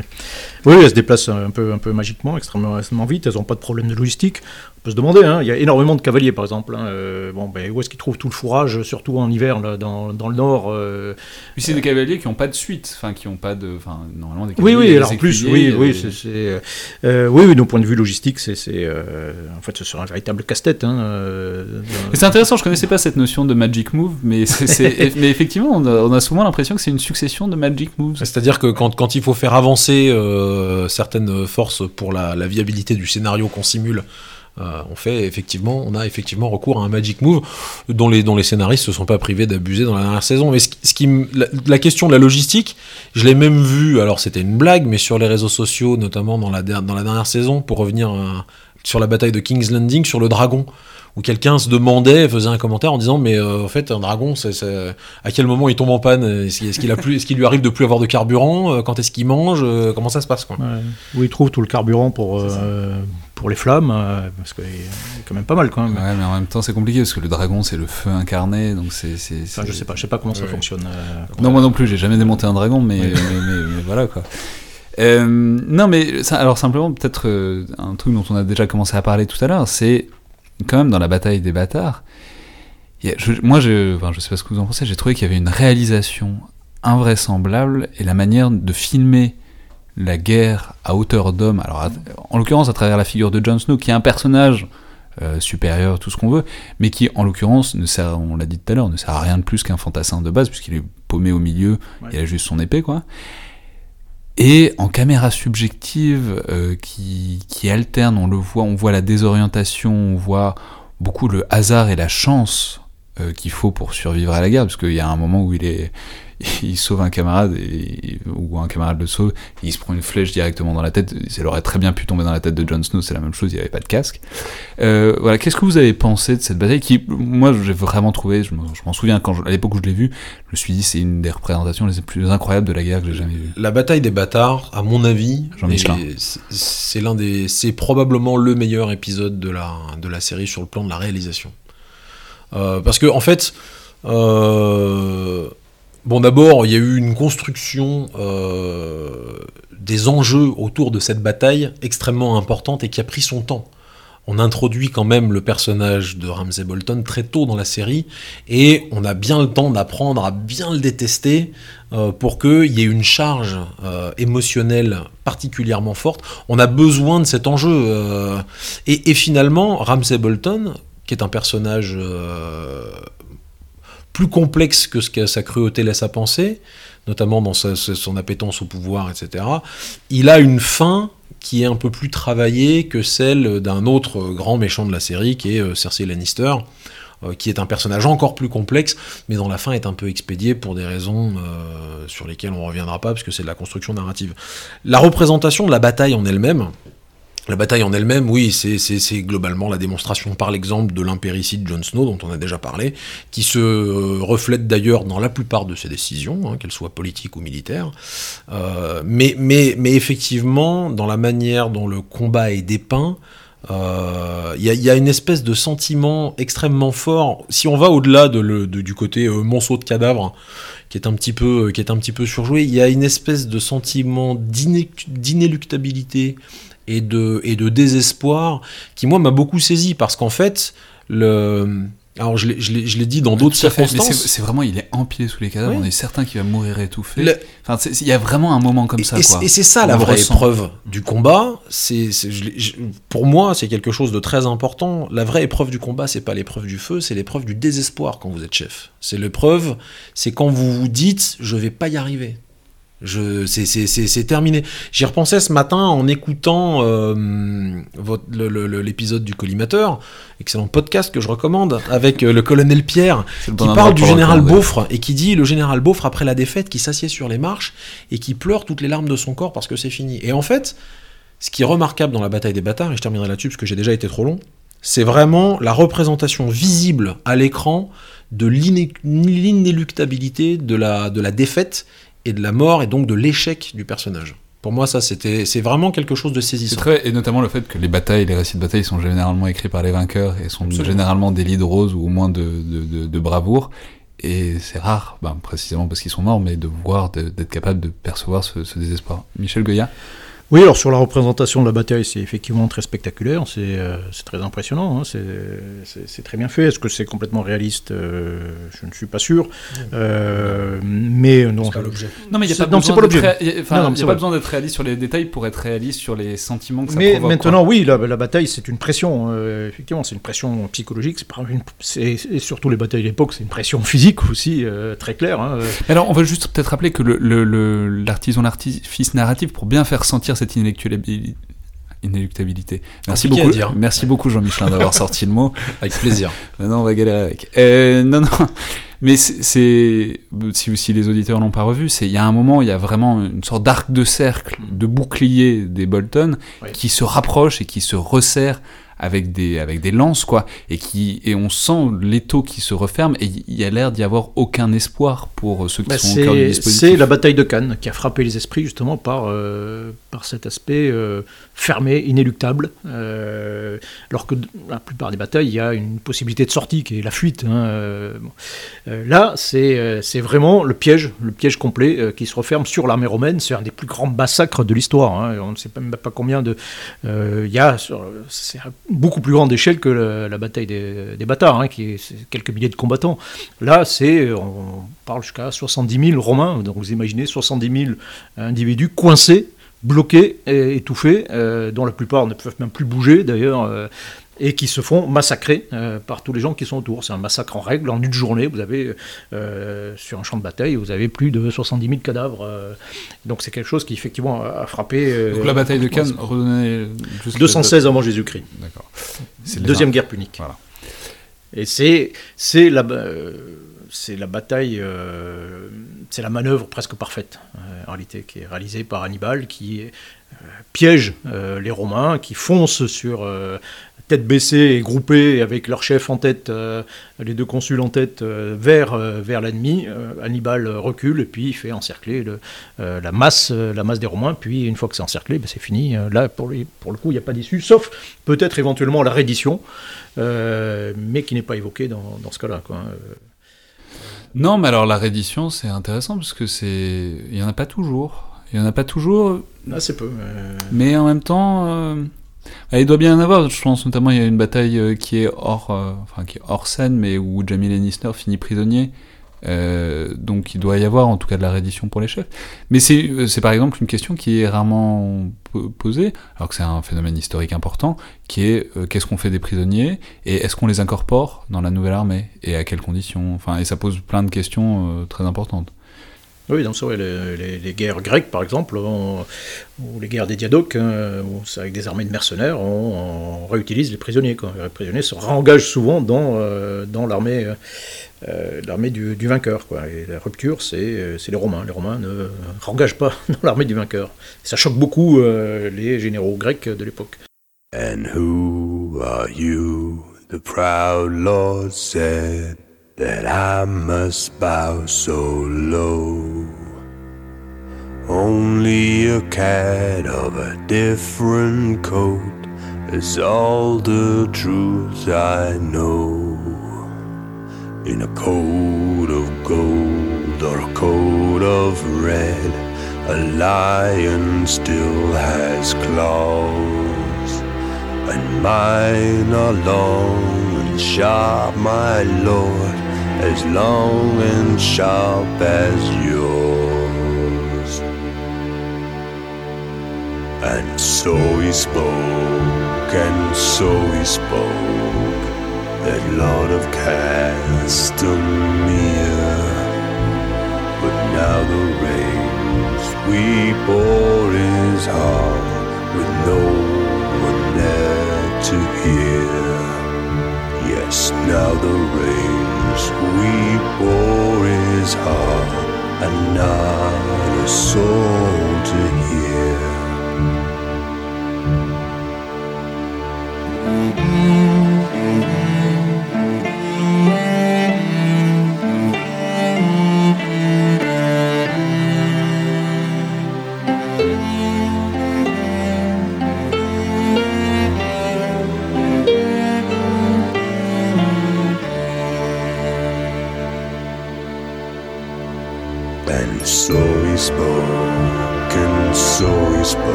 Qui est très intéressant en fait dans, ce, dans, dans la série, c'est le fait que toutes les armées se connaissent plus ou moins. C'est-à-dire, et c'est souvent dépeints comme ça, c'est comme des royaumes qui ont, se font la guerre de manière immémoriale, avec cette parenthèse des Targaryennes, etc.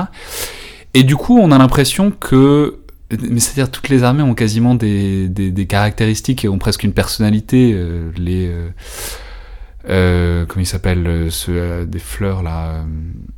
Tyrell?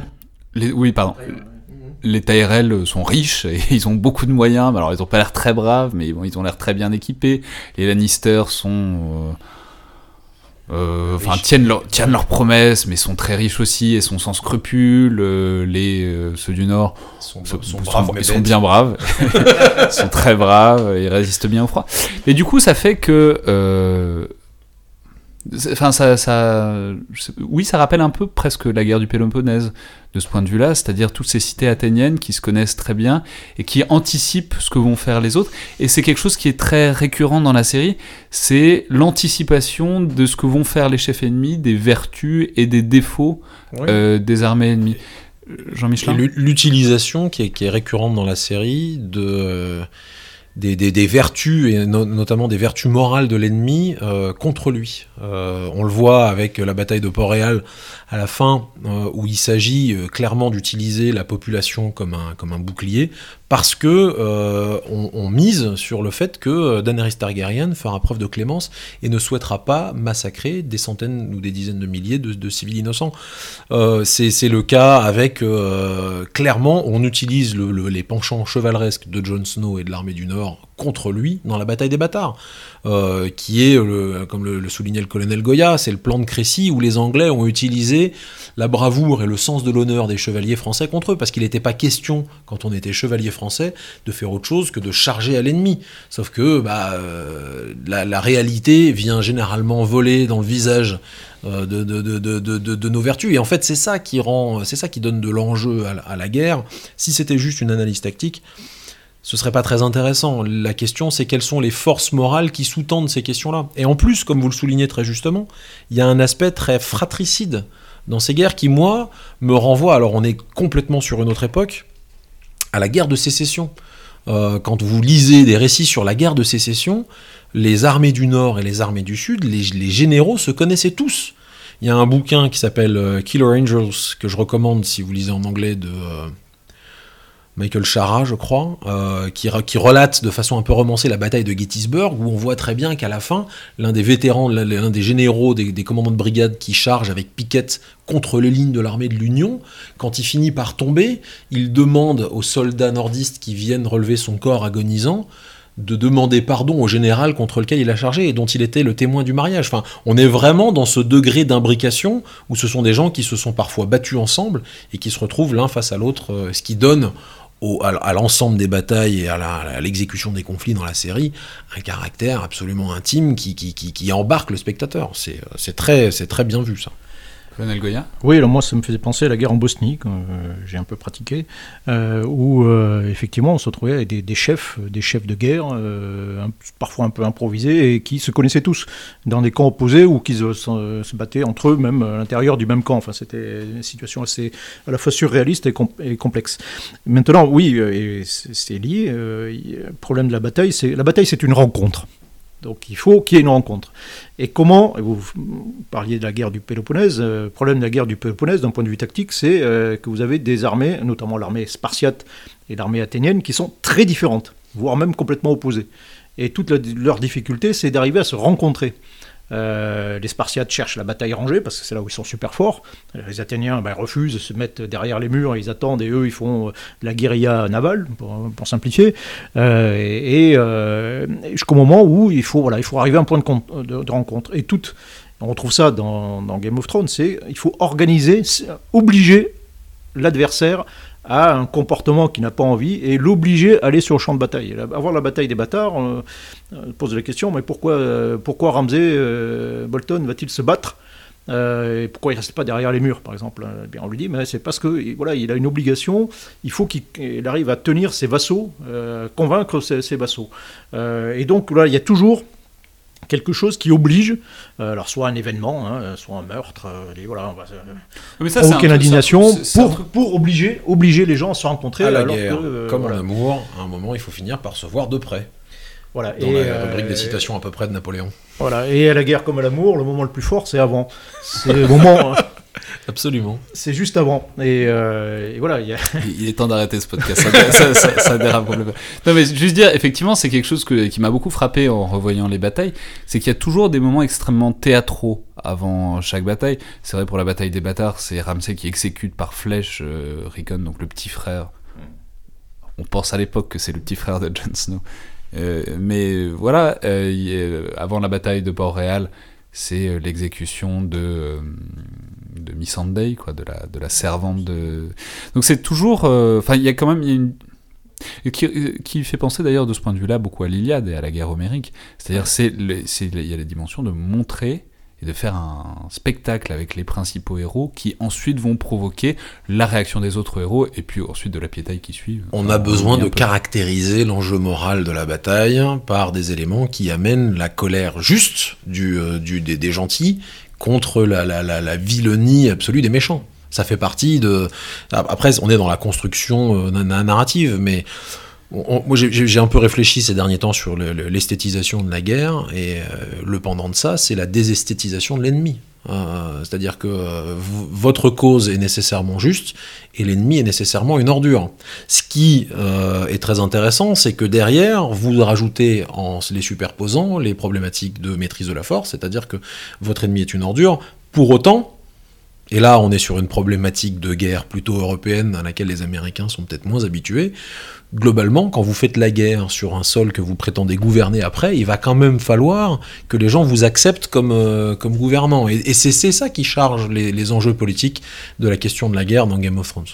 Voilà, et puis accessoirement, la guerre, ça se termine dans l'immense majorité des cas par une négociation, et le vaincu est toujours vivant. Euh, alors que si on le décapite, euh, bah, il n'y a plus personne avec qui, euh, avec qui négocier, euh, négocier la paix. Mais c'est très vrai, la négociation, alors il n'y a pas de négociations qui sont conclues, mais on voit quand même en filigrane que c'est important, notamment, c'était, je me souviens, avant les entre les deux derniers épisodes de la série, vous savez, à, l'avant-dernier épisode, il y a cette scène de ben, Daenerys, etc., mhm. tout ça, se pointe juste devant les murs de, King's Landing, et tout le monde se dit, bon, pourquoi est-ce que Cersei l'exécute pas alors qu'on a bien vu qu'elle n'avait pas beaucoup de scrupules pour grand chose.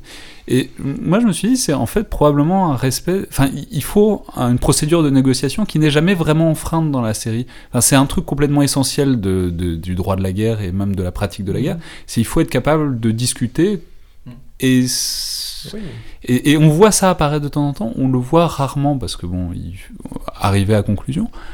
Mais quand même, c'est quelque chose qui est présent dans la série euh, en filigrane. Absolument. Dernière question, un peu plus réflexive. Euh, pourquoi est-ce que vous pensez que je veux dire, il y en a des séries, des films, des livres sur la guerre, etc. Pourquoi est-ce que vous pensez que ça nous parle tant Cette série-là en particulier? Est-ce que c'est simplement la prégnance qu'elle a eue Ça fait quoi, 10 ans maintenant Dans nos vies? Est-ce que euh, vous pensez que c'est, est-ce que vous pensez qu'il y a une spécificité, enfin qu'il y a quelque chose qu'ils ont vraiment touché euh, bah, je sais pas. D'abord, c'est, euh, je, lisais une analyse qui était, je trouvais très juste, euh, montrant le, euh, ce qui était intéressant, au moins dans la première partie qu'on évoque toujours hein, de Game of Thrones, c'est, c'est la puissance du contexte. Que le vrai héros, c'est, c'est, c'est l'univers de Game of Thrones, et qu'à l'intérieur, il y a un certain nombre de personnages qui se débattent et qui, qui sont dans, voilà, qui sont, mais qui plient euh, souvent aux lois de, euh, de, cet univers. On, comparait ça à la série The Wire, par exemple, où vous avez plein de personnages euh, et vous avez voilà, un contexte très clair, Baltimore. Et, d'ailleurs, ce qui est intéressant, les vrais héros changent, le contexte change un petit peu à chaque, à chaque saison. Et donc là, c'est un peu la même chose au moins au début. On a des personnages qui sont, voilà, qui sont dans, des boîtes et qui se battent contre le contexte et qui meurent sans que ça change d'ailleurs la narration. ils peuvent mourir, c'est pas le problème. Et on bascule dans une deuxième partie où les, héros deviennent primordiaux. Et c'est eux qui changent le, le contexte plie. Et donc euh, c'est là où on arrive des choses les plus irréalistes ou des euh, les, magic moves qu'on évoquait, des choses comme ça. Euh, parce que l'important, ce sont les héros. Et du coup, il y en a aussi, bah, ils peuvent pas mourir comme ça, et puis il y en a moins, euh, certains passent à la trappe, etc. Il y a une centralisation sur, euh, euh, sur les individus, voilà, qui est beaucoup plus dans la situation, la narration classique, un peu américaine, on va le dire, et qui, pour le coup, voilà, moi, je trouvais moins intéressante, moins attirante.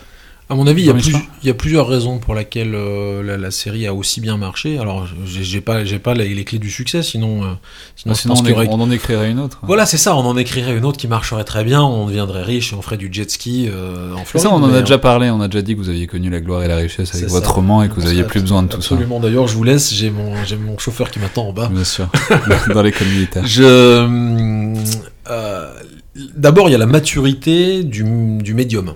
C'est-à-dire que les séries ont pris progressivement de l'importance avec, euh, alors moi je me souviens de l'époque où on parlait de la renaissance de la série, c'était l'époque de 24 heures chrono, euh, des premières grosses productions sur HBO au tournant des années 2000, vous avez eu Les Sopranos, il y a eu The Wire un peu après. Bon, globalement, c'est un, c'est un matériau euh, qui a contribué à. Enfin, et d'ailleurs, Game of Thrones participe de, de ce mouvement-là, ça c'est la première raison. La deuxième raison, c'est la qualité du matériau de base et l'intelligence des showrunners, des scénaristes, sur la construction des premières saisons. Parce que, en fait, euh, alors, sur, un plan strictement littéraire, euh, c'est pas extrêmement bien écrit. Euh, Game of Thrones. En revanche, c'est bourré de bonnes idées. Et puis, George Martin est clairement un, auteur qui, tisse des toiles, qui est parti sans plan préconçu de départ, avec quelques références historiques extrêmement fortes, et qui derrière a construit des, intrigues qui s'entrelacent euh, de, manière extrêmement convaincante. Ce qui globalement, quand vous avez un matériau d'une telle richesse, euh, si vous tombez sur des scénaristes intelligents et des gens qui sont capables de porter une vision et de la représenter à l'écran, ça, ça, fonctionne, ça fonctionne. Euh, et la troisième raison, c'est qu'il y en a pour tout le monde. D'abord, il y a quand même euh, une forte domination de la culture nord euh, avec la, perméabilité des, univers d'heroic fantasy. On l'a vu avec Le Seigneur des Anneaux qui, avait très bien marché. voilà, il y a, plein d'autres trucs sur les, les histoires de super-héros, tout ça. Mais c'est un peu le Seigneur des Anneaux pour adultes, euh, Game of Thrones avec. Euh, Comment ça, le Seigneur des Anneaux est pas pour adultes Non, mais voilà. Vous allez vous faire des ennemis, Je me souviens qu'en dans les premières saisons, c'était un peu ça qu'on disait. Euh, il y avait des comparaisons entre George Martin et Tolkien, qui disait que Martin était le Tolkien américain. ça vaut ce que ça vaut. Je suis pas suffisamment expert de Tolkien pour en parler. Ce que je sais, c'est que partir du principe que des gens qui ont lu Le Seigneur des Anneaux et vu les films quand ils étaient enfants ou jeunes adolescents, aujourd'hui sont adultes et sont moins choqués par des problématiques un petit peu plus adultes où globalement, pour parler très crûment, et j'espère que vous me pardonnerez ou me couperez, on n'a pas peur de montrer plus de sang et de nichons. Voilà. Euh, c'est ça aussi qui fait que, euh, et avec la caisse de résonance des réseaux sociaux, euh, Game of Thrones a très bien marché. Pourquoi ça nous parle à nous? Parce qu'en fait, sur des séries avec de telles références historiques, il y a beaucoup de choses à disséquer sur différents plans euh, qui sont des domaines de recherche. Et c'est pas un hasard s'il y a des universitaires qui se pensent sur la, la, question de, je sais pas, moi je serais pas surpris d'apprendre qu'il existe des, des, des, des, études sur la représentation des genres dans, dans, dans, Game of Thrones, pour ne citer qu'un exemple de, de, choses. Et puis la dernière, la dernière chose, et c'est ce qu'on fait ici en fait, c'est que utiliser un objet populaire pour faire de la vulgarisation sur un domaine particulier euh, qu'on étudie, c'est toujours un moyen d'amener les gens à s'y intéresser. Bien sûr, non mais alors euh, ça juste pour dire, je, pense, mais on, en avait déjà parlé un peu, mais je pense que c'est la dernière série. C'est-à-dire, je me souviens très bien de cette époque où vous décriviez ce que vous décriviez. C'est-à-dire, la série ont pris beaucoup d'importance parce que bon, ça occupait beaucoup de temps, mais aussi parce qu'il y en avait très peu. Il y avait, il y avait plein de films au cinéma, mais des séries vraiment bonnes il y en avait peu, et on en parlait, on échangeait dessus, c'est The Wire, c'est 24 heures chrono, c'est etc. Maintenant, il y en a tellement des séries. Enfin, tout le monde a ses séries, on mm. connaît une ou deux personnes qui regardent les mêmes, enfin, il y en a peu, quoi. Et Game of Thrones est la dernière série euh, que tout le monde regardait, je crois. Je vois pas d'autres séries qui prennent le relais. Michel Oui, oui, moi ça me rappelait euh, une époque que vous n'avez pas connue, hein, l'époque euh, euh, où, euh, quand je me retrouvais au lycée avec mes, copains, euh, on avait tous vu, le, tous vu le même film la veille, et on, en parlait. Quoi, et il y avait quelque chose de commun dans lequel on parlait. Là, maintenant... c'est presque revenu du côté du cinéma. C'est-à-dire, il y a tellement de séries, au moins un film, ça prend pas trop de temps. Oui, c'est ça. il y a beaucoup de gens qui passent du temps à vous dire euh, il faut absolument que tu vois telle série. Et en fait, non, il faut pas absolument que tu vois telle série parce que j'ai pas le temps. Alors j'ai vu Game of Thrones parce que je suis embarqué dedans depuis, euh, depuis le début et qu'on euh, a tous besoin d'un sentiment de résolution. C'est un mariage, Game of Thrones. Mais, mais voilà, c'est-à-dire qu'à un moment, on, tolère les mauvais moments. Et moi, personnellement, on a dit beaucoup de mal de la fin il y avait une, telle complexité des enjeux qu'il fallait oui, mais alors ça, c'est la dernière question que j'aimerais vous poser, c'est ce que vous avez pensé de la fin. C'est parce que ça, ça rejoint ce que vous disiez tout à l'heure sur euh, George Martin. J'ai lu, on essaiera de leur produire, une, analyse hyper intéressante d'un scénariste qui, disait que c'était très documenté, qu'il y avait deux manières d'écrire un scénario. Qu'il y avait les gens qui, partaient d'un plan, qui, qui partaient d'un plan, qui le remplissaient, et les gens qui partaient complètement à l'aveuglette. Et que George Martin était quelqu'un qui part complètement à l'aveuglette et que le corollaire de ça, c'est que c'est très, c'est plus facile de faire des personnages très attachants, puisqu'on se préoccupe beaucoup des personnages, on se préoccupe pas de savoir là où ils vont, on se préoccupe qu'ils soient réalistes, qu'ils soient attachants, etc. Et que bah, George Martin, tout le monde sait qu'il a jamais fini. Mmh. Euh, et qu'il finira probablement et finira probablement pas. Et du coup, ce qui est intéressant, c'est que c'est cette dernière saison et ces derniers épisodes, c'était la rencontre du charme qui était de partir à l'aveuglette de George Martin, avec la nécessité de refermer les arcs narratifs. Il y a plein de problèmes. Euh, il y a plein. on, va, parler juste de, puisque j'y tiens, de Varys qui est le maître des espions, des secrets, de la subtilité, et qui, se, met comme une collégienne qui fait passer un mot à sa voisine en. Et puis surtout qui raconte à tout le monde qui veut, qui veut trahir Daenerys. donc, qu'est-ce que vous avez pensé de, cette fin, Michel Goya? Euh, Oui, bah, c'est une fin, euh, on appelle ça une fin en crayon. Euh, un crayon de papier, hein, il y a des arcs narratifs, et puis d'un seul coup, bah, il faut arriver à un point unique. Euh, et donc, ben, on va recentrer, et puis ça se bouscule forcément à la fin. Et puis, bon, bah, donc, euh, comme le principe, c'est quand même au départ d'avoir quelqu'un sur le trône, et qu'a priori, il peut y en avoir un, quoi qu'on aurait pu imaginer des, solutions bah, il y en a alternatives. il y en a un peu plus d'un, là. Il y, en a deux. Oui, finalement. Bon, il y a, y a ça aussi, mais bon. Oui, oui, effectivement. Donc, euh, bah, il a fallu euh, simplifier, euh, massacrer, tailler un peu dans, le vif. ça aurait mérité peut-être effectivement un peu plus de longueur.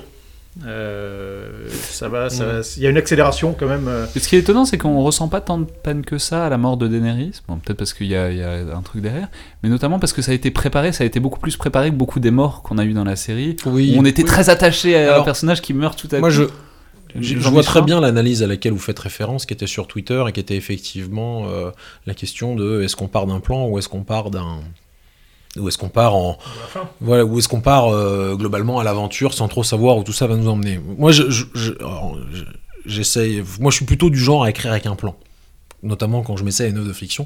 Et je vois très bien les problématiques que ça soulève. C'est difficile quand vous avez un plan que vous savez où vous allez, euh, de développer des personnages parce que même si vous vous laissez surprendre, vous êtes globalement toujours attaché à votre fil conducteur. Pour moi, le grand mérite de cette fin, je suis d'accord avec Michel Goya, euh, qu'elle aurait mérité peut-être 2-3 épisodes de plus euh, pour prendre un petit peu d'ampleur, mais euh, j'ai pas très bien compris pourquoi les gens se sont mis tellement en colère, parce qu'en fait, pour moi, et ça c'est une réflexion très militaire, la seule mauvaise décision, c'est l'absence de décision. C'est-à-dire que, euh, non mais j'aurais j'aurais été beaucoup moins indulgent si on nous avait donné une espèce de fin molle un peu ouverte où on résout pas les arcs narratifs. Je je suis content de savoir que, que je sois content ou pas de la manière dont les choses se terminent et dont certains personnages sont expédiés, globalement, on a à peu près fermé toutes les portes, à peu près les portes principales de l'histoire qui avaient été ouvertes, ce que je trouve foncièrement euh, satisfaisant, d'abord parce que ça nécessite que les, les, les, les, scénaristes fassent des choix, qui sont des choix courageux, euh, avec lesquels on peut ne pas être d'accord. On n'est pas obligé de faire des pétitions comme des enfants gâtés, ou alors sinon on écrit soi-même ses propres séries, mais... mais, mais euh, ça, il va y avoir beaucoup de fanfictions qui vont être... Oui, oui, voilà, c'est ça. Et après, si les gens veulent faire des, des, des, des, des, des fanfictions... Euh, mais par ailleurs, il y aura des spin-offs. Hein. C'est préparé. on sent que Aria, qui, devient Christophe Colomb, ça va faire quelque chose. Quoi. et, peu importe, en fait, l'idée, moi, je, trouve qu'il y a quelque chose de fondamentalement satisfaisant. De on ferme les arcs narratifs, mais les personnages existent toujours. Donc, si vous voulez aller euh, écrire les aventures d'Aria, allez écrire les aventures d'Aria. Ce sera lu par euh, vous et peut-être cinq personnes. Mais si c'est tellement important, il faut le faire. Moi, je trouve que c'est très bien. Ces personnages-là, ils appartiennent à un moment de la culture populaire euh, mondiale, on peut le dire, enfin, ou, du moins occidentale, partout où la, série a été vue. Après, les gens s'approprient cette histoire et les personnages comme ils veulent. C'est très bien, je trouve. Bah merci beaucoup, merci commandant Michelin, merci colonel Goya. C'était donc le Collimateur, le podcast de l'IRSEM, l'Institut de recherche stratégique de l'école militaire. Je vous rappelle que toutes vos suggestions et vos retours sont les bienvenus. Merci à tous ceux qui nous ont laissé une note ou un commentaire sur iTunes. Et ceux qui ne l'ont pas encore fait, n'hésitez pas. On les lit, on en tient compte et ça aide beaucoup le podcast. Évidemment, vous pouvez nous joindre sur la page Facebook ou Twitter de l'IRSEM. On retweet, on répond avec des gifs quand on peut. Et n'hésitez pas à nous donner votre avis sur euh, toutes les bêtises et les choses plus sérieuses qu'on a racontées aujourd'hui. Merci à toutes et tous et à la prochaine fois.